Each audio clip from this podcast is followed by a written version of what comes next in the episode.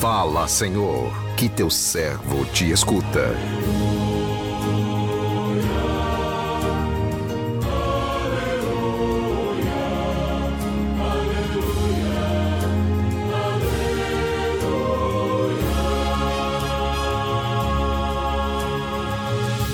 O Senhor esteja convosco, Ele está no meio de nós.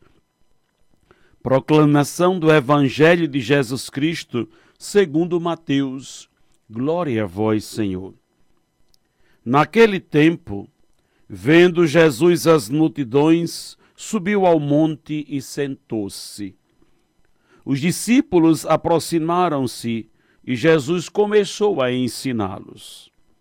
Bem-aventurados os pobres em espírito, porque deles é o reino dos céus. Bem-aventurados os aflitos, porque serão consolados. Bem-aventurados os mansos, porque possuirão a terra. Bem-aventurados os que têm fome e sede de justiça, porque serão saciados. Bem-aventurados os misericordiosos, porque alcançarão misericórdia. Bem-aventurados os puros de coração, porque verão a Deus.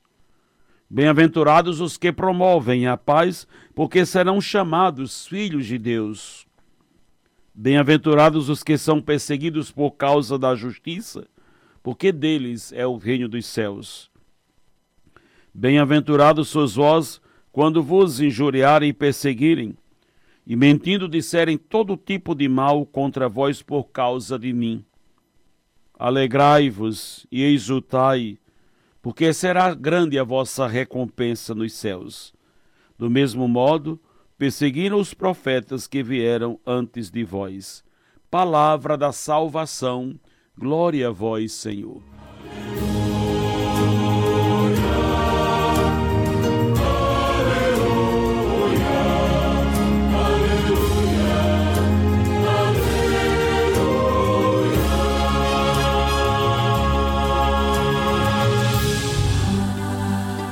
Meu irmão, minha irmã, ouvintes do programa Sim a Vida, optamos pelo caminho da santidade. Quando deixamos de projetar nossa vida em nós mesmos para nos envolver no, no projeto de Deus que tem como referência Jesus.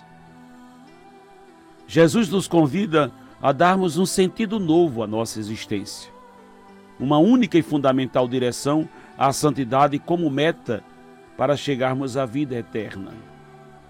Fomos criados e orientados por Deus a direcionar nossa existência como uma flecha que busca o seu alvo. O alvo de quem busca a santidade é o próprio Deus. Ele deve ser o nosso objetivo primeiro. O evangelho que a liturgia de hoje nos convida a refletir nos apresenta as bem-aventuranças numa uma consolação a todos que o mundo despreza. As bem-aventuranças não são mandamentos. Podemos dizer que elas são caminhos de santidade, um abandonar-se em Deus. Jesus nos deixa claro, para sermos felizes, precisamos experimentar a dependência de Deus, e assim ele proclama: Bem-aventurados, felizes os pobres em espírito, os aflitos, os mansos, os que têm fome, sede de justiça, os misericordiosos, os puros de coração, os perseguidos, injuriados por causa do reino. Estes são felizes, porque se colocam na dependência de Deus. Ser perseguido, odiado, injuriado, são situações que jamais agradarão a Deus, porém, para quem vive essa realidade de desconforto, e mesmo assim permanece fiel a Deus, toda essa situação adversa é revertida num bem para ele. Alegremos-nos por confiar na realização das promessas de Deus. É o próprio Jesus quem nos garante. Alegrai-vos e exultai, porque será grande a vossa recompensa no céu. Assim como foram os santos, sejamos também fiéis ao Evangelho. Não tenhamos medo de ser de Deus, de dar testemunho de Jesus em qualquer circunstância. É sonho de Deus que todos nós sejamos felizes. E ser feliz é também tudo que mais desejamos, só não alcança a felicidade quem a procura fora dos planos de Deus. O conceito de felicidade pregado pelo mundo é completamente diferente da felicidade que Deus planejou para nós. Para o mundo, felicidade se baseia no ter, no poder, para Deus, no ser.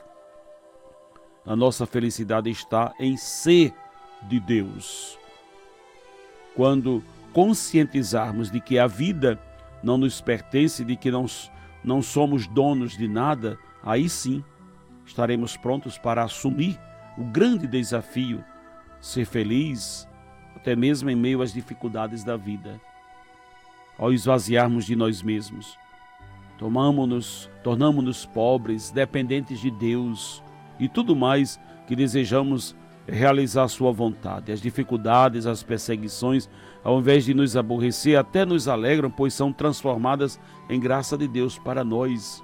Ninguém busca o sofrimento, ninguém deseja o sofrimento, ninguém quer o sofrimento, mas ele é inevitável. Em nossas vidas, faz parte da natureza humana. Saber aproveitá-lo como trampolim para a nossa ascensão é trilhar os passos de Jesus estar no caminho da santidade. Sede vós, pois, perfeitos, como perfeito é o vosso Pai que está nos céus. Ser santo é o grande desafio. Desafio de buscar a perfeição em meio às imperfeições do mundo, sem esquecer, o mais santo de todos os santos da terra será sempre um pecador por Deus perdoado. Que o Senhor nos abençoe. Amém.